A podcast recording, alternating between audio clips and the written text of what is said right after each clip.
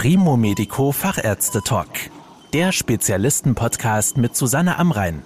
Medizin für die Ohren. Verschiedene Erkrankungen an der Schädelbasis lassen sich nur durch eine Operation behandeln. Nicht in jedem Fall muss dazu der Schädelknochen geöffnet werden. Über die endoskopischen Möglichkeiten in der Schädelbasischirurgie spreche ich mit Professor Joachim Oertel. Er ist Direktor der Klinik für Neurochirurgie und leitet das Neuroonkologische Zentrum im Universitätsklinikum des Saarlands.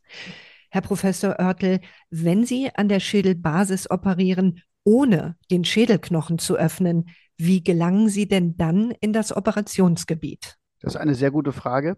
Es gibt zwei Möglichkeiten, in den Bereich des Gehirns an der Schädelbasis zu gelangen. Einmal, dass wir tatsächlich den Schädelknochen eröffnen. Das ist dann nicht der Knochen an der Schädelkalotte, also der sichtbare Knochen, sondern der Knochen in der Rhinobasis zum Beispiel, also im Bereich, der zwischen Nase und Gehirn die Hohlräume trennt. Das ist der gängigste Weg. Bei ausgedehnten Tumoren ist es in der Tat so, dass der Knochen häufig aufgelöst ist. Das heißt, wir gehen dann durch die tumoröse Raumforderung und gelangen dann durch die Schädelbasis bis zum Gehirn. Das ist also schon ein deutlicher Unterschied zu der Standard-Trepanationstechnik an der Schädelkalotte. Worauf kommt es an? Also welche Erkrankungen an der Schädelbasis können Sie endoskopisch operieren und welche vielleicht nicht? Ich möchte zunächst anfangen mit, was sind die Grenzen? Die Grenzen sind immer dann erreicht, wenn das Endoskop, was mir eine sehr starke Vergrößerung gibt, und eine sehr große Nähe zwischen Endoskop und Operationssitus ermöglicht, zu einem Risiko führt. Das heißt, insbesondere wenn wir mit starken Blutungen rechnen, dann habe ich Probleme, endoskopisch zu operieren. Die allermeisten Erkrankungen an der Schädelbasis kann man endoskopisch operieren. Da gibt es unterschiedliche Vorteile. Ein Vorteil ist zunächst die starke Vergrößerung. Das ist nicht vergleichbar mit Mikroskop oder Exoskop, sondern es ist eine extreme Vergrößerung, die so weit geht, dass wir selbst einzelne Erythrozyten, also kleinste Tumorreste, erkennen können. Das ist der eine große Vorteil. Der zweite große Vorteil ist, dass wir den Zugang in seiner Breite kleiner halten können. Das heißt, der Kollateralschaden durch das Erreichen des Operationsgebietes ist wesentlich geringer. Und der dritte Vorteil, und das ist für mich am Ende immer der ganz entscheidende Vorteil, ist, dass man halt um die Ecke gucken kann. Das heißt, ich kann hinter Gefäße gucken, hinter Nerven gucken und sicherstellen, dass da nicht Tumor zurückbleibt oder zum Beispiel noch Reste einer Gefäßmalformation sind oder möglicherweise auch Gefäße bedrängt werden oder abgeschnürt werden, die unbedingt zu erhalten sind. Es klang eben schon an, durch die Schädelbasis laufen viele Blutgefäße und Nerven. Wie können Sie denn sicherstellen, dass Sie diese nicht aus Versehen verletzen? Nun, Schädelbasischirurgie ist immer eine komplexe Chirurgie. Entscheidend für den Erfolg der Operation ist die Vorbereitung. Sich einen Plan zu machen über die anatomischen individuellen Verhältnisse von Tumor, von Gefäß, von Nervenstruktur und dann eben in Relation zur Zugangswahl und auch zur Größe und zur Tiefe des Situs. Sicherstellen kann man es nicht. Die Risiken eines Eingriffes, die Manipulation im Operationsgebiet, die sind natürlich endoskopisch wie mikrochirurgisch oder exoskopisch ähnlich. Aber durch die starke Vergrößerung und die sehr detaillierte Planung sind die Risiken für ausgeprägte katastrophale Komplikationen deutlich geringer. Das heißt, wenn Sie nochmal zusammenfassen, inwiefern ist die Endoskoptechnik geeignet, um Schädelbasis-OPs sicherer zu machen? Also die endoskopische Technik hat, wie gesagt, diese drei enormen Vorteile. Starke Vergrößerung, bessere Illumination, also bessere Beleuchtung des OP-Situs, geringerer Kollateralschaden beim endoskopischen Zugang und dann der Blick um die Ecke. Das sind die drei großen Vorteile. Zusätzlich bin ich gezwungen, eine sehr detaillierte Operationsplanung zu machen. Das heißt, es ist also so, dass man ohne eine detaillierte Vorbereitung und Auseinandersetzung mit der Situation die Operation nicht durchführen kann. Und das gibt eine unglaubliche Sicherheit Schritt für Schritt bei dem operativen Verfahren. Sie hatten vorhin ja auch die Möglichkeit von Blutungen erwähnt. Wenn Sie jetzt einen Zugang wählen, bei dem die Nase betroffen ist, die neigt ja nun doch häufig zu starken Blutungen. Ist das nicht ein Problem?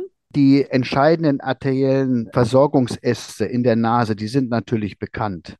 Und ja, grundsätzlich neigt die gute Blutversorgung dazu, dass Blutungen auftreten können, die auch stärker sein können.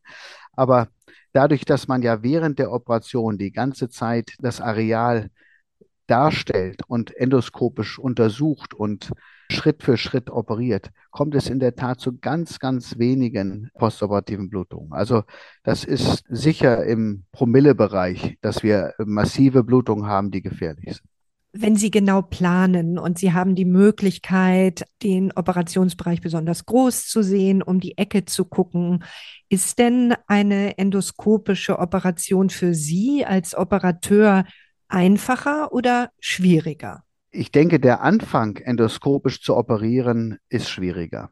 Ja, man braucht eine umfassende anatomische Kenntnis und ich glaube, der erste Schritt ist diese Techniken offen chirurgisch kennenzulernen, sich die Anatomie darzustellen und dann Schritt für Schritt kleiner zu werden. Dann ist es auch nicht schwieriger für den Operateur. Ja, aber wenn man diese Techniken noch nicht kennt, ist die Operationstechnik schon wesentlich anspruchsvoller als ein großer offener Zugang. Welche Komplikationen oder Risiken kann es denn bei diesen Eingriffen geben? Gut, ein typisches Operationsrisiko ist immer die Verletzung der Struktur, in deren Bereich man operiert. Ja, ist jetzt ein Tumor mit Erosion der Schädelbasisgefäße, wird eine Gefäßverletzung ein typisches Risiko sein. Ist es ein Tumor, der zu Nervenausfällen geführt hat, wird ein typisches Risiko sein, dass diese Nerven möglicherweise auch bei der Operation nicht erhalten bleiben können. Das sind typische Risiken, die aber individuell unterschiedlich sind. Der häufigste Eingriff im Bereich der endonasalen, also durch die Nase operierten Schädelbasischirurgie ist der Eingriff am Hypophysenstiel, also häufig das Adenom, das Hypophysenadenom. Etwa 20 Prozent der Tumorerkrankungen stellt dieses Adenom dar. Da gibt es sehr geringe Risiken. Ja, wir haben vielleicht Hormonstörungen, weil die Hypophyse als Hirnanhangsdrüse bezeichnet wird. Aber das sind Risiken, die eben mit der Erkrankung einhergehen. Wie geht es denn den Patientinnen und Patienten nach endoskopischen Eingriffen? Spüren Sie die Einwirkung dieses Verfahrens auf ihr Wohlbefinden? Gut, das setzt voraus, dass der Patient auch wüsste, wie die Operation offen chirurgisch erfolgt wäre. Das ist natürlich schwierig. Also wir haben es tatsächlich insbesondere bei, da komme ich wieder auf die Hypophysen-Patienten, die haben manchmal nach vielen Jahren noch Tumorrezidive.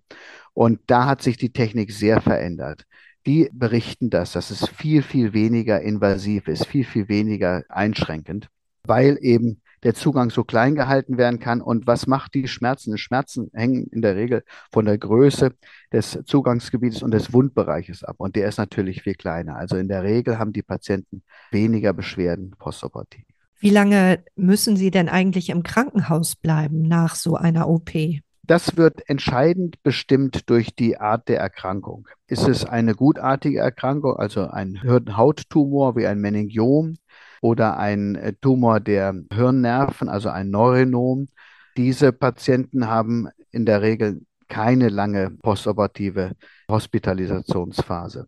Ist es ein bösartiger Tumor, Metastase oder auch im Nasenrachenraum als Ursprung entstehend, diese Patienten brauchen dann häufig noch Bestrahlung und, und möglicherweise auch Chemotherapie. Die sind schon länger im Krankenhaus. Ich würde mal sagen, in der Regel, was mit dem operativen Eingriff zusammenhängt, vielleicht im Rahmen von vier bis sieben Tagen. Der Mittel ist bei uns um die fünf Tage. Sind denn endoskopische Schädelbasiseingriffe mittlerweile Standard in den meisten Kliniken oder müsste man als Patient gezielt nach einer Klinik suchen, wenn man gerne so einen Eingriff hätte? Ich glaube, entscheidend ist, dass in der jeweiligen Klinik ausreichend operative Eingriffe in dem Bereich durchgeführt werden. Wenn also eine Klinik, ich sage mal 100, 200 Schädelbasisoperationen pro Jahr macht, dann werden die auch die endoskopischen Techniken vorhalten, weil die endoskopischen Techniken einfach so viele Vorteile bieten. Ob sie das jetzt bei jedem Fall und jeder der Schädelbasisoperateure einsetzt, das ist dann zweitrangig. Wichtig ist aber, dass eine ausreichende Fallzahl da ist. Und das ist sicher in den kleineren neurochirurgischen Kliniken nicht der Fall. Ja, man sollte sich schon vielleicht eine Klinik suchen, die tatsächlich diese Fallzahlen auch vorhält. Gibt es noch andere Kriterien? Denn Operationen am Gehirn sind ja doch sehr angstbesetzt. Wie können Patientinnen und Patienten herausfinden, ob die Operateurin oder der Operateur tatsächlich ausreichend Erfahrung hat auf diesem Gebiet? Das ist auch eine sehr gute Frage. Das ist nicht so einfach, weil niemand wird freiwillig wahrscheinlich sagen, dass er keinerlei Erfahrung hat und das jetzt sein erster Fall ist in dem Bereich. Ja, äh, ich denke, was wichtig ist, ist eine offene Kommunikation. Ich glaube, die Operateure sollten auch bereit sein, auf Fragen zu antworten. Wie oft führen sie denn den Eingriff durch? Seit wie vielen Jahren machen Sie das endoskopisch? Haben Sie es vorher offen gemacht? Ich habe immer keine Probleme, auch den Patienten zum Beispiel Videos von den Operationen zu zeigen. Das wollen viele nicht, ja, aber ich denke, es ist trotzdem ein Zeichen von Vertrauen, wenn man das zeigen kann. Im Extremfall, wenn es ganz äh, große Nachfrage gibt, kann man auch mal über die Selbsthilfegruppe oder so einen Patienten, der schon operiert ist, vielleicht verständigen, um da Erfahrungen auszutauschen. Ich glaube, wichtig ist tatsächlich das Gefühl, dass man in guten Händen ist weil letzten Endes die wenigsten Patienten werden beurteilen können, ob das jetzt ein guter Operateur ist oder ein schlechter, ob der sich viel Erfahrung hat oder nur vorgibt, viel Erfahrung zu haben. Ich glaube, man muss da einen gewissen Vertrauensvorschuss haben, das Gefühl haben, ich bin hier in guten Händen, der gibt sein Bestes, ja, und dann sollte man dort den Eingriff durchführen lassen. Vielen Dank für Ihre Erklärungen, Herr Professor Oertel. Das war der Primo Medico Fachärzte Talk. Danke, dass Sie zugehört haben.